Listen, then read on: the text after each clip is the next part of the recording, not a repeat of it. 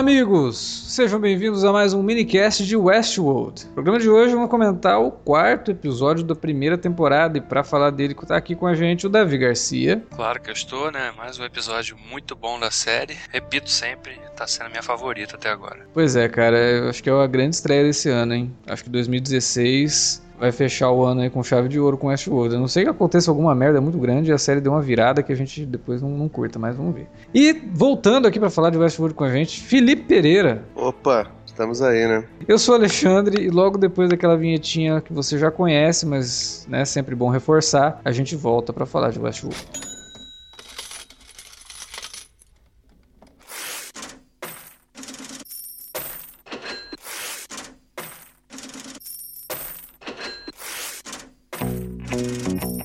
Vou interromper rapidamente o podcast para dizer que se você gosta do conteúdo do Cine Alerta, você pode nos ajudar a fazer mais e melhor. Entre agora mesmo em www.patreon.com barra Cinealerta e seja um dos nossos colaboradores. Você pode receber os podcasts antes de todo mundo, participar de sorteios e até de hangouts mensais com a nossa equipe. Entre, se informe, confira o que queremos trazer para você no futuro e nos ajude. www.patreon.com barra Cinealerta. Pronto, não falei que era rápido? Pode curtir o podcast agora.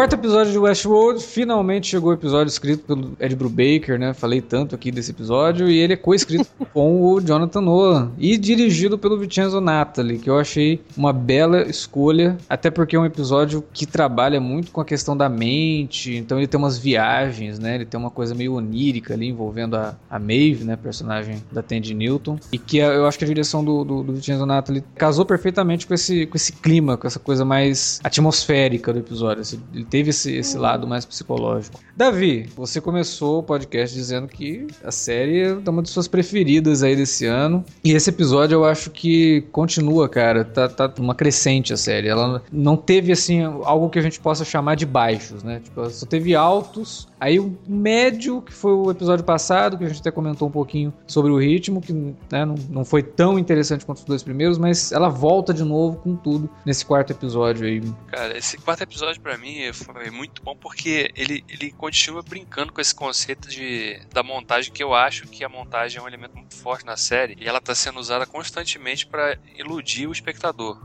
para fazer com que o espectador ache que tá vendo uma coisa, mas é outra coisa. Né? Inclusive a gente tinha meio que, ah, é, aquela teoria do Homem de Preto ser o William já foi, né? Aham. Uhum. E aí nesse quarto episódio já fiquei com dúvida de novo, cara. É, eu também. Por... Porque assim, é, as coisas acontecem de uma forma muito dúbia sempre, sabe? Por exemplo, né? É, a gente viu aquela sequência em que o chefe de segurança lá do parque tá monitorando e alguém avisa, ó, tem um anfitrião aqui que tá saindo muito da, da história dela. Aí você, tá, é a Dolores, né? E aí a gente vê que a Dolores tá com o William. Sim. Aí você, putz, então não tem nada a ver. O cara não pode estar no passado se o cara tá no presente vendo. Mas a gente viu também numa, na montagem dela que ela tá tendo uns, uns flashes assim da, da, conversa que ela teve com a, com a garotinha, né? Sim. Então a garotinha vai e some no flash dela. Então, ou seja, ela pode ter vivido aquilo de se afastar da história dela várias vezes.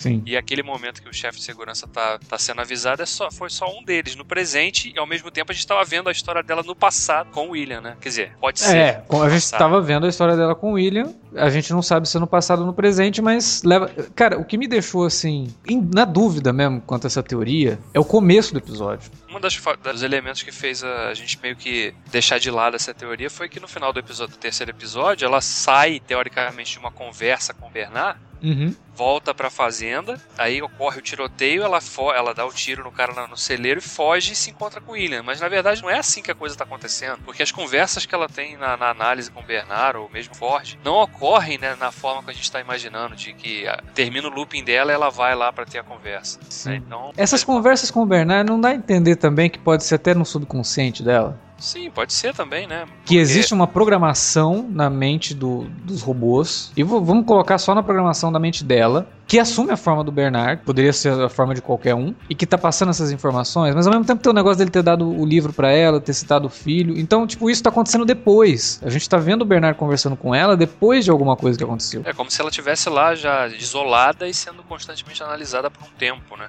Sim, Não não... sendo analisada num dia, voltando pra rotina, depois volta pra análise, volta pra rotina. Isso. Fora E- que a análise do Bernard se passa em num lugar que não é o lugar onde ela é analisada normalmente. É, aquelas salas de vidraçadas, né? Tá É um outro lugar, Isolado, É, escondido. e ele sempre fala pra ela, não repita o que a gente conversou aqui, não fale Exato. Então, Aí fora o que ele diz também é sempre. é, tem um duplo sentido, parece indicar um duplo sentido, né? De que, não, então olha só, você quer se livrar dessas memórias ruins, né? Aí tem até aquela conversa existencial dela que leva a outra constante da série, que é discutir justamente essa coisa do que faz a gente humano, que faria um robô se aproximar da característica humana, né? Que é a capacidade de sentir alguma coisa, né? eu achei muito legal porque ela fala aquele negócio, né? Não, porque a morte deles abriu várias portas, né? Como se, uma, como se eu fosse um prédio que eu tô descobrindo quartos novos, né? Aí ele fala, nossa, que legal isso, né? Bonito. Você criou isso ou você viu isso em algum lugar, né? É. Ela fala, ah, eu vi isso num livro. Eu, eu- eu adquiri essa, essa, Ideia, né? Um essa conceito. ideia, esse conceito a partir de um livro que eu li. Aí você fala, ah, beleza, ela- até isso é programado nela. Mas espera aí. Será que isso é programado? Porque esse é um conhecimento que ela tem. Ela utilizou um conhecimento que ela tem para poder exteriorizar um sentimento. Isso não é totalmente programável. É, não, a- notadamente dá pra ver que a capacidade cognitiva deles vai muito além do que foi programado. Sim. né, eles não, não se prendem jamais. Tanto que no, no episódio passado teve um diálogo que dizia né, que os da, da Teresa Cullen com o próprio Bernard falando que quando eles estavam lá no quarto. E aí ela fala, não, o seu, quando eu tô com você, você quase não fala, mas o seu, as suas criações falam constantemente, né? Uhum. E aí ele fala que a interação que eles têm é justamente é, um- é uma espécie de treinamento para que eles é, adaptem né, os diálogos, fiquem só naquele repetindo as mesmas frases, né? Uhum. Então é uma capacidade que parece que todos eles têm também. Mas acho que é comum dentro da- do conceito de inteligência artificial um nível de pensamento e de cognição que, que faça isso, que surpreenda, que abrace a, a entropia, entendeu? A questão A capacidade de aprender também, né? É, Constante. exatamente, de, de assimilar coisas novas. A questão é que, pelo menos até agora na, na, na série, esse quarto episódio, pra mim, deu. Foi, foi a pá de cal. Que, sei lá, cara, tá, tá muito indefinido ainda quem é ali do, do meio do grupo dos humanos, sei lá, quem poderia ser ou não um experimento novo de um, de um robô, entendeu? A Teresa Cullen, por exemplo, cara, tipo, toda vez que ela aparece, a fotografia muda, entendeu? Eu não sei se isso quer dizer alguma coisa, se eles estão querendo demonstrar algo. É, teve, teve um, um o diálogo dela com o Ford é estranho, né? Eu fiquei griladíssimo com essa porra. Porque o negócio, de, ah, eu sei que foi aqui que você veio quando você era criança e sentou nessa cadeira. Ô, peraí, cara. Tudo bem, sabemos tudo sobre nossos visitantes, mas tudo assim, né? A esse ponto. E ele ainda infere que ele sabe bem que ela tá tendo um romance com o Bernard também, né? Sim, sabemos tudo que acontece aqui com os nossos funcionários também. O que leva também outra, aquela outra ideia de que o próprio Bernard poderia ser um anfitrião também, né? Sem, sem ter ciência disso, né? Coisa mais avançada, porque imagina uma conversa no modo análise, né? que foi o seu dia hoje, Bernard? Ah, hoje eu tive um casinho aqui com a chefe de qualidade, né? Então, eu, não, eu não sei. Essa ideia de que o Bernard pode ser um robô, ela não me agrada muito, assim. Eu acho que depende, tudo dependeria de como for- fosse desenvolvido, né? É, Que porque eu- tem o lance do filho. É, porque uma das grandes bases, pra, pelo menos pra mim, que sustentaria isso é que no- a- aquela coisa do flashback do filho ocorreu justamente no mesmo episódio que a gente viu um anfitrião ganhando uma, uma- um backstory memória, novo. é, memória nova. Né? E aí a gente vê no início daquele episódio que o Ford comenta, eu sei como o seu, a perda do seu filho te afeta, né? Uhum. Aí ele meio que fica assim, aí depois a gente vê aquela cena do flashback. Pode ser ou não inventado. Mas se não for também, não tem problema, porque o personagem já é interessante por si só. Porque ele como É. humano, imaginando ele como humano e vendo que ele tá, tá instigando a, a Dolores, pelo menos, a buscar entender o que, que tá acontecendo, né? Uhum. Significa que é um cara que não tá muito ali no controle. Tá? Se ele é humano, ele não tá totalmente no controle do Ford. Porque Sim. o Ford, por ele, tem tudo sob controle. E a cena da conversa dele com a Teresa Cullen deixa isso muito claro, né? Uhum. Ele de fato acha que ele tem tudo sob controle. Ele num gesto paralisa tudo, né? É, ele é Deus, né, cara? Ele é. É, ou seja, ele é o deus do lugar, literalmente, né? E destrói também, né? Ao mesmo tempo que eles estão conversando, ele tá destruindo um lugar para construir um, um novo. Tipo, ele tem controle total daquele mundo mesmo. Ele fala, a gente construiu um mundo aqui. É, e, e, fora que ele assume um lado assim, absolutamente ameaçador, né? Ele lembrou muito até o, Hannibal Lecter mesmo, né? Quando ele dá aquele, aquele olhar assim, meio seco para ela e fala, olha, só vou te pedir uma coisa, fica no meu caminho, não. Uma, uma, outra coisa que sugere também que essas, esses diálogos do Bernard estão se passando num período além do que a gente está acompanhando no resto da série é ele mencionar o labirinto. Como ele não sabia. Bom, também a gente não sabe, mas é, até onde a gente sabe, ele não sabia da história do Arnold. E se o Arnold criou esse labirinto, ou ele foi buscar esse conhecimento, ou isso se passa realmente muito lá na frente, num ponto em que ele realmente descobriu o que, que é isso. Cara, teve um negócio nesse episódio que me deu a entender que o Arnold, talvez o Jonathan Nolan tenha ficado tão puto que o irmão dele produziu aquela porcaria daquele Transcendence, que resolveu incluir alguma coisa do Transcendence nessa história aí, cara. Tomara que não, né? Não, mas né? De, é. de é. Eu não sei, cara. Aquele desenho do labirinto não dá a impressão de que no final do no meio do labirinto tem um homem. Não reparei isso, não. Dá uma olhada depois no, no, no, desenho do labirinto, porque a impressão que eu tenho é que no meio do labirinto tem uma pessoa. E ele fala: o cara morreu no parque. O Arnold, quando o Homem de Preto vai falar do Arnold, ele fala: o Arnold morreu no parque talvez no final desse labirinto, o labirinto seja o final do arco-íris, né? É, o, o, meio desse labirinto aí, você tenha a consciência do Arnold que pode ter sobrevivido ao que aconteceu com ele e que ela seja realmente o gatilho para libertar os robôs, entendeu? Por isso que ele fala, eu tô aqui para libertar você, quando ele, quando ele fala com o Lawrence. Inclusive, uma coisa que a gente vinha já especulando desde o primeiro minicast sobre a série é que não dava realmente para garantir o Homem de Preto não é um vilão, ele parece agora, e esse episódio deu uma dica muito forte nesse sentido, né? Uhum. Naquele diálogo que ele tem ali com um outro visitante que tá ali, que sai do personagem, né? É. E chega pra ele, olha só, pô, queria aproveitar que a gente tá aqui, né? Mas te agradecer lá pelo que a sua fundação faz lá fora, né? Você salvou minha irmã.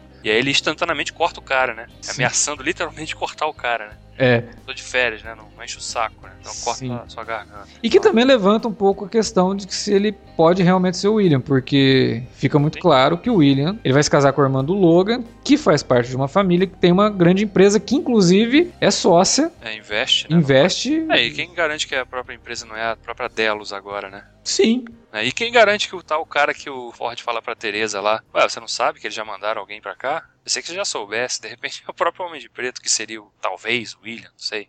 É. Pode ser, pode ser. Então, essa teoria realmente do Homem de Preto contra o é, seu William ainda não morreu. A gente achou que tinha morrido na, na semana passada, é. mas ela ainda não morreu. Eu acho que ainda dá para você terminar a temporada fazendo essa junção aí, falar, ó, são eram duas linhas temporais. A Dolores já teve um problema de, de sair da manada antes. Várias vezes, talvez. Várias vezes, talvez. E nesse primeiro problema que ela teve contato com o William, o William entendeu algumas coisas ali do parque. Por isso que ele virou o Homem de Preto. Pode ser isso. É, é uma explicação totalmente plausível. Tudo que a gente viu, que poderia falar assim, ah, não, mas teve isso, você também tem um outro mais que fala, não, mas peraí, não ficou claro que isso é isso, entendeu? Então, eu acho que, que, que dá pra, pra ainda. Ainda considerar, né? É, é, essa teoria aí.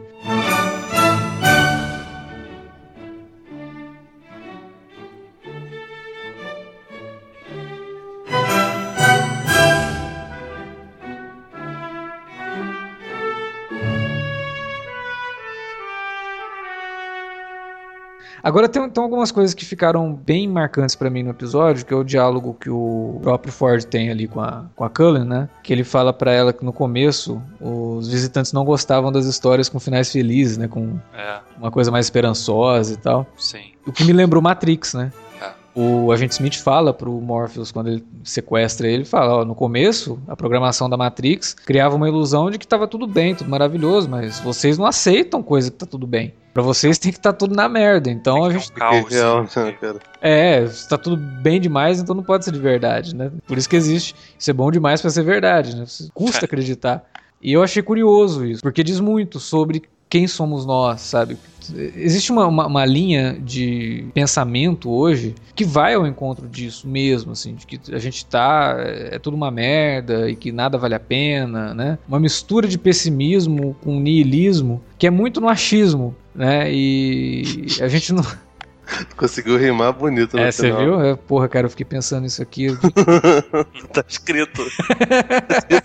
Ele veio com um bloquinho de nota pra falar isso. E aí mistura muito as coisas, as pessoas realmente deixam de aceitar histórias que tragam otimismo, esperança e tudo mais. O e aí, bizarro, cara, que, o bizarro é que esse tipo de pensamento ele invade inclusive dogmas religiosos. De que você só vai ser uma pessoa iluminada, uma pessoa boa, uma pessoa tranquila se você sofrer, você precisa passar pelo calvário. Se você não tiver esse calvário, a sua vida não é digna, entendeu? Algumas facções do, do, do evangelho, especialmente do- dos evangélicos, né? Dos cristãos evangélicos, é, pensam dessa forma, entendeu? Facções que eu digo denominações, de acreditar que se ela não, se a pessoa não sofrer tanto assim, se ela não se privar de algo como celibato ou ou uso de qualquer tipo de entorpecente, até os legalizados como álcool, ela não merece, entendeu? Você precisa sofrer para no futuro, numa outra vida, conseguir algo idílico, esperançoso. A questão no, no Westworld é que esse a questão do futuro paraíso é só né? depois que você morre, né? Tipo, você não vai ficar esperando que você vai viver uma coisa bacana aqui, tipo.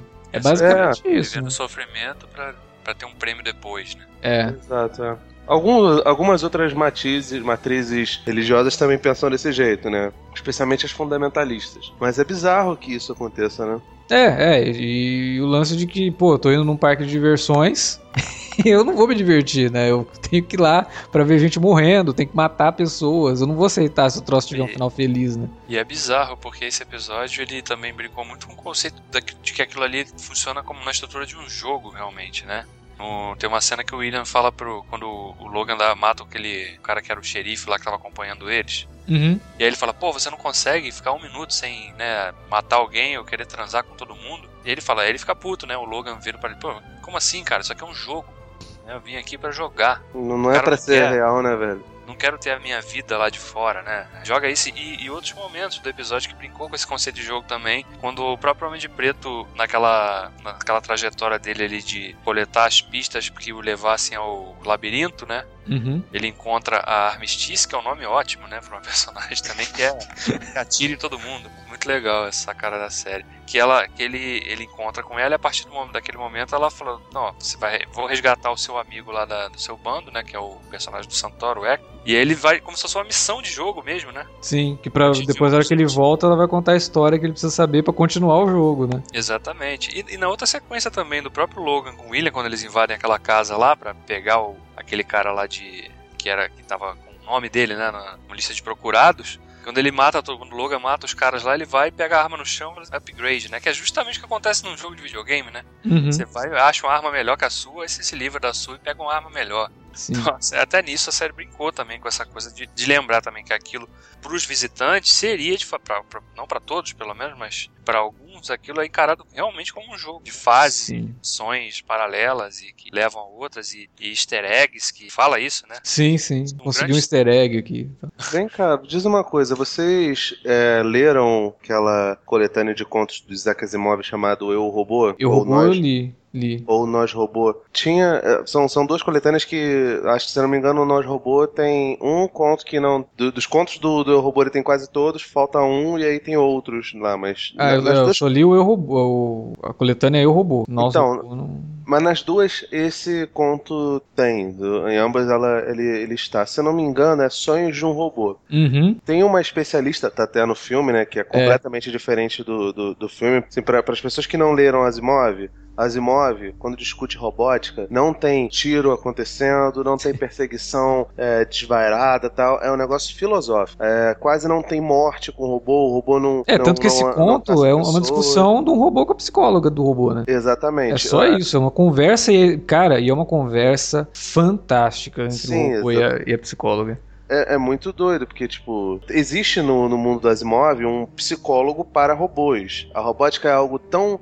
avançado e a mente dos robôs é algo tão gigante e, e enorme que ela precisa de um profissional para entender aquilo. E aí o, esse robô fala que começa a ter sonhos. E isso era meio que uma rotina que não era comum dentro do, do- dos robôs, né? Se eu não me engano, ele até tinha sido. Se não era o primeiro, era tipo um dos únicos que acontecia isso. E aí ela começa a conversar com ele e fala sobre o que, que é seu sonho. E ele o tempo todo fica se travando com medo de falar. Quando ele finalmente fala, né? É um spoiler do conto, mas enfim, as pessoas têm que ir atrás mesmo pra poder ver. É, ele fala que ele viu a humanidade toda se dobrando diante dele. E aí a psicóloga, no, quando ouve isso, não vê nenhuma reação de hostilidade dele, até porque as leis da robótica não permitem que um robô ataque um humano. Ela saca a arma e dá o tiro. É uma das, um dos pouquíssimos tiros que acontece na, nas histórias da Zimov, e por isso mesmo que é, é bastante, bastante forte, entendeu?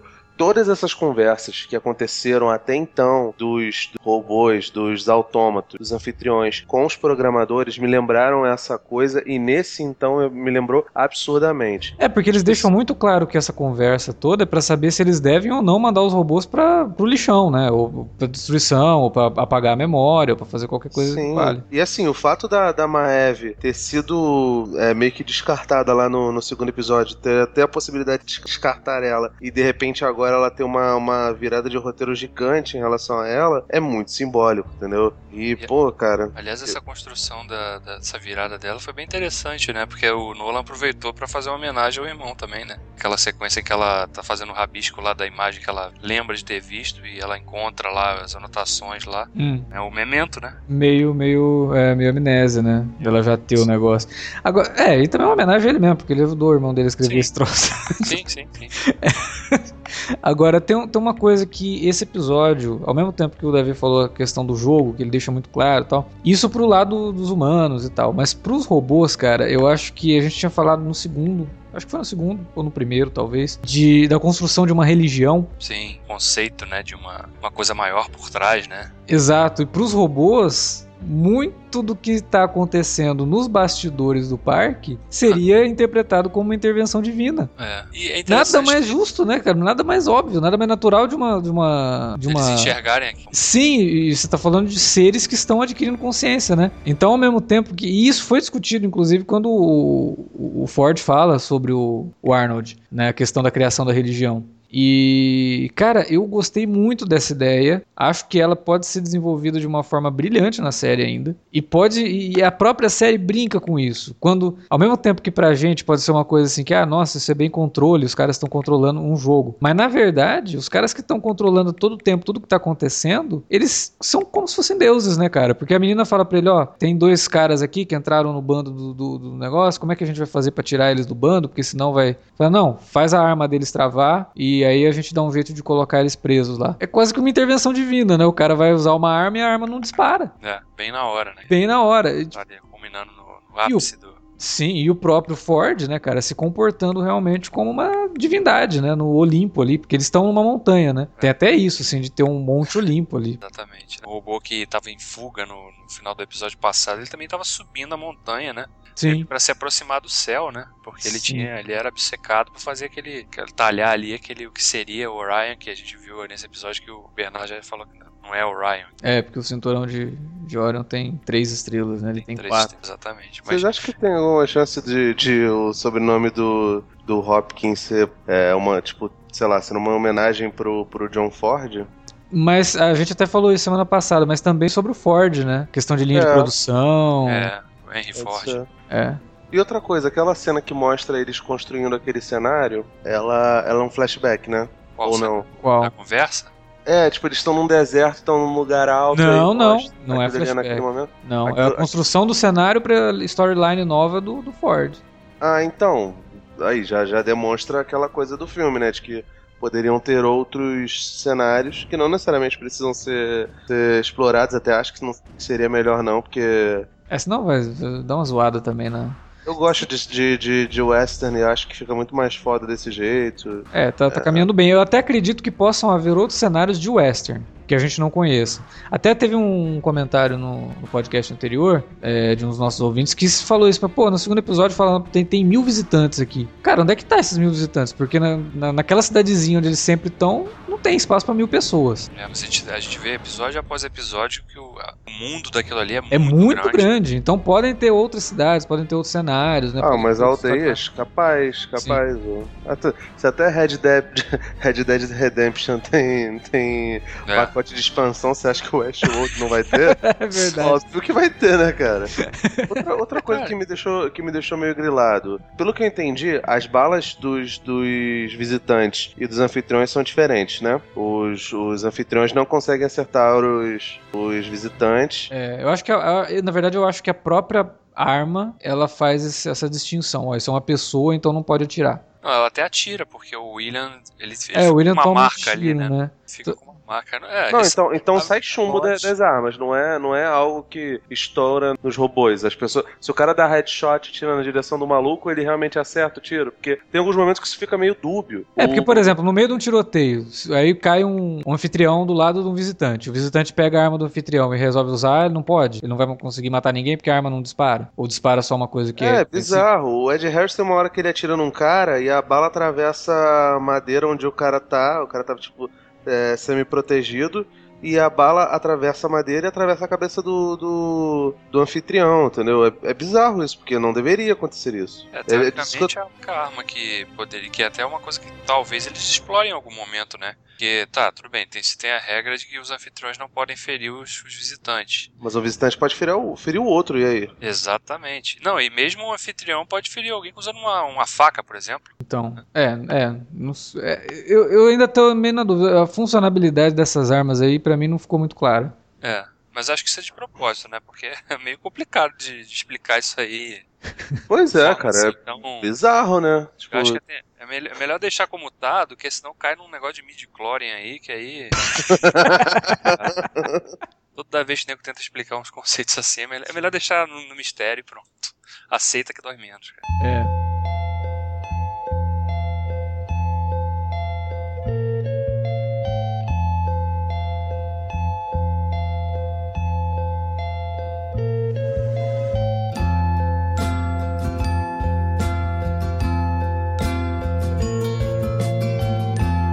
Teve uma outra coisa que eu gostei muito, ainda no diálogo do, do Ford. Eu acho que esse diálogo dele é pra ser revisto várias vezes, assim, porque ele, ele dá várias dicas do que pode estar acontecendo no parque. Ele fala, o Arnold ficou maluco. Cara, o Ford, ele não é. É Quem é normal, ele né? pra dizer que alguém é maluco, entendeu? Então, tipo, o- qual o conceito do Ford de maluco? Maluco é o cara achar que os robôs poderiam ser pessoas? Maluco é o cara achar que os robôs poderiam ter sentimentos? Ou será que e são é o cara que chega no outro e fala assim: por que, que você tá cobrindo o robô pra, pra, pra ver? É só um robô, cara. Descobre, corta a cara dele, faz o que você quiser. Isso é ser são? São as perguntas que a série faz constantemente, né? Eu, eu achei interessantíssimo isso, porque a gente tá só ouvindo o Ford falar desse cara. Quem garante que esse cara, que o ficar maluco que o Ford tá dizendo, talvez não seja o ficar maluco que a gente imaginaria. É o ficar maluco pra ele, pra, pra, pra mim ser maluco, cara. Como é que Pode você ser. quer?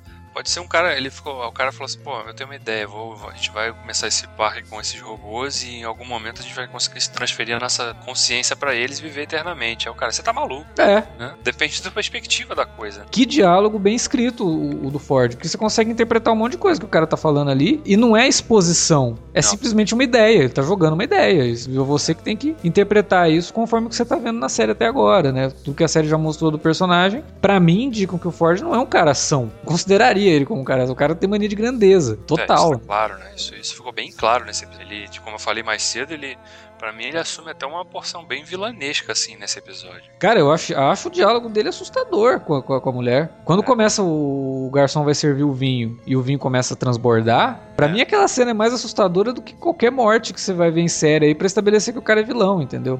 Exatamente. O cara tem um poder que você, sei lá, a mulher para. Cara, se esse cara quiser, ele manda todos esses anfitriões virem me massacrar aqui, né? Sim. Parece ter esse poder. O cara sabe exatamente em qual cadeira eu sentei há 30 anos atrás, com os meus pais, né? É. Que, é outra, que é outra coisa interessante também, que essa, que essa coisa de parque, porque os parques têm, de fato, essas áreas de restaurantes que ficam lá, Uhum. passam 20, 30, 40 anos, as pessoas voltam nos parques, esses parques da Disney, Universal e tal. Não muda, né? volta, Pô, eu, há 15 anos atrás eu jantei nesse restaurante aqui com meu pai, ou, né, sei lá quem. E, e eles usam isso também no contexto da série, né? Mas de uma forma ameaçadora, né? No caso dela.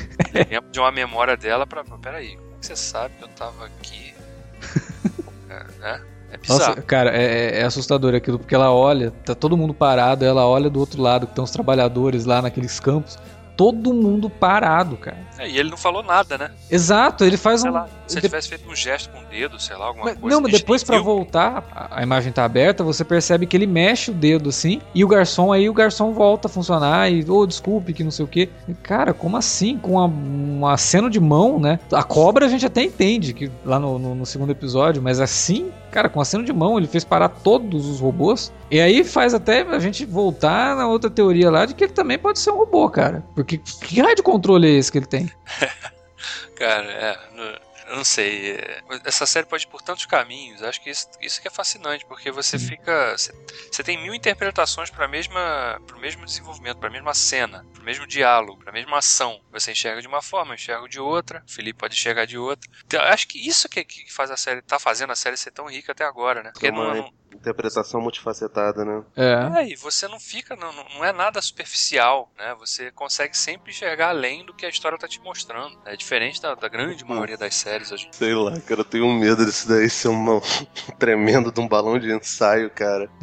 Até agora não tá dando mostras disso, mas não sei, velho. É, eu tenho medo por conta de ser uma série de TV. Por mais que esteja na HBO, por mais que seja escrita por gente competente, comandada por gente competente, é aquela velha história de que duas temporadas, três temporadas, quatro, cinco, seis, sete, oito, isso me dá muito medo. É, né? tem Porque esse a- risco, né? É, porque o cara pode encerrar a série no mais alto tom, com três temporadas, ou ele pode arrastar ela até a oitava, como foi Dexter, e terminar com a gente, pô, tô assistindo essa merda porque eu comecei, agora eu não quero parar. Eu quero ver como que vai acabar, né? É, Então- seria até interessante, no, não agora, mas, sei lá, indo pra. que eu acredito que a HBO não confirmou ainda, mas, dada a resposta de público aí, eu acho que eles vão em breve confirmar a segunda temporada. Sim. Os caras já meio que falaram, né, qual seria a ideia, né? Ah, tem uma história pra contar quatro temporadas. Cinco. Porque aí você já seta a expectativa do público. Sim. E ao mesmo tempo já manda um recado pros próprios executivos do canal, né? Olha só. Não adianta vocês quererem esticar isso aqui, entendeu? Exatamente. Então, eu acho que na HBO não tem muito isso não. Os caras não têm essa, eles, porque eles não são re- a HBO, canal fechado chega a ser tão refém de audiência quanto é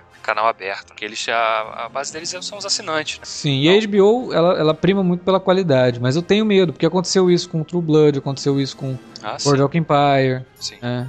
Então, que, que eram séries que, porra, super promissoras. Mesmo que com ideias diferentes e públicos diferentes, eram super promissoras dentro daquilo que elas estavam querendo abordar. Cara, E com isso a gente volta até a questão que você tava falando, tá vendo? A gente não- quando, quando uma coisa tá muito boa, a gente começa a É, suspeitar, começa a já exato. imaginar que vai ficar ruim. Porque é, é a gente é, né, cara? É isso aí, ó. as pessoas são tristes, né, cara? Não, eu penso, eu penso muito, eu sou um cara muito prático. Hum. Se eu vou perder meu tempo, ou, né, não vou falar que eu vou perder meu tempo, mas se eu vou usar uma hora da minha vida pra uma série, eu quero que ela seja boa até o fim. Porque Claro. a gente não sabe quantos episódios vão ter. A hora que você para pra pensar que, pô, oito temporadas de 10 episódios, eu perdi 80 horas da minha vida com essa merda. Não mais, porque provavelmente, eu no meu caso, eu tô vendo cada episódio duas vezes pelo menos. Sim. A gente vai e grava aqui. Eu ainda acabo escrevendo uma coisinha ou outra. Então é muito mais do que isso, né? Então a gente, claro que a gente torce pra que o troço seja bom. Não vale a pena você ficar investindo numa coisa que é mais ou menos, ou que te, te incomoda. Mas agora tá muito bom. Esse início tá muito, muito legal. Tá, tá realmente me deixando muito interessado pra ver pra onde vai essa história aí. Porra, esquecemos de falar uma parada muito séria, né, velho? Abemos Santorum, né, cara? Finalmente. Ah, com certeza. Mas o legal do Santoro é que ele tá na mais proeminente no episódio, mas metade da participação dele é a mesma coisa que ele já tinha feito no piloto. Pô, mas é, né? Mas É, a, gente legal, só legal. viu, a gente só viu outro pedaço da história dele, né? A gente É. viu a- a- o pedaço da história dele no piloto, em que ele já chega na Sim, vila, né? sim. Mas tem o, a história dele começa com ele preso sempre, né? É. Fica lá uns 3, 4 dias preso, é libertado lá pelo, pela gangue, né? E aí vai pra. Mas é interessante também que teve um diálogo dele com o Homem de Preto, que o Homem de Preto fala assim: É, nunca te, nunca te vi, mas não. Ele fala com ele com a, com a Lourinha, com a Armistice, né? Uhum. Eu nunca te conheci, né? Ele fala pra ela, né? E aí, ah, você eu não fiz questão, não. Você é muito genérico, né? É, essa cicatriz, parece que você foi feito. Nossa, eu lembrei até do nosso podcast lá sobre This Is Us, né? Que eu Aham. falei que parece que a série foi feita at- através de uma reunião de marketing pra saber qual núcleo ficaria melhor pra cada público-alvo. E ele fala exatamente isso. Isso parece que saiu de um- uma reunião de marketing.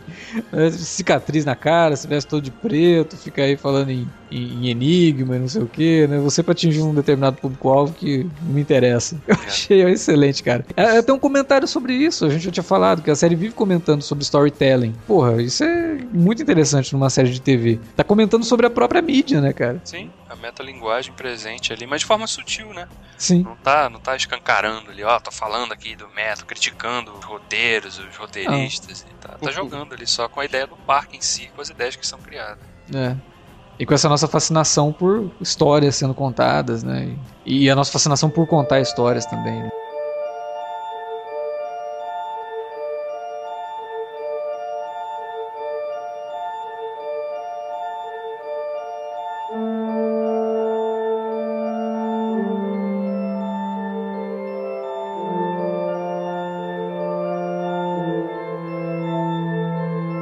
Muito bem, amigos, era isso que tínhamos para falar, um pouquinho do que tínhamos para falar sobre Westworld, esse quarto episódio da primeira temporada, e a gente gostaria muito que vocês continuassem essa discussão, falando das coisas que vocês estão pegando, das teorias que vocês estão formulando aí depois de assistir os episódios, na nossa área de comentários ou no nosso e-mail alertavermelho@cinealerta.com.br. Estamos nas redes sociais, eu vi que a galera tá elogiando bastante os minicasts no Twitter, então a gente espera que vocês continuem elogiando os minicasts no Twitter e indicando para seus amigos também no Twitter e no Facebook, utilizando o facebook.com.br cinealerta, né, que é a nossa fanpage, ou arroba cinealerta no Twitter para citar a nossa página de vez em quando. Queria lembrar dos nossos projetos lá no Patreon e no Padrim, patreon.com.br cinealerta, padrim.com.br cinealerta, para manter aqui né, o nosso site vivo e funcionando.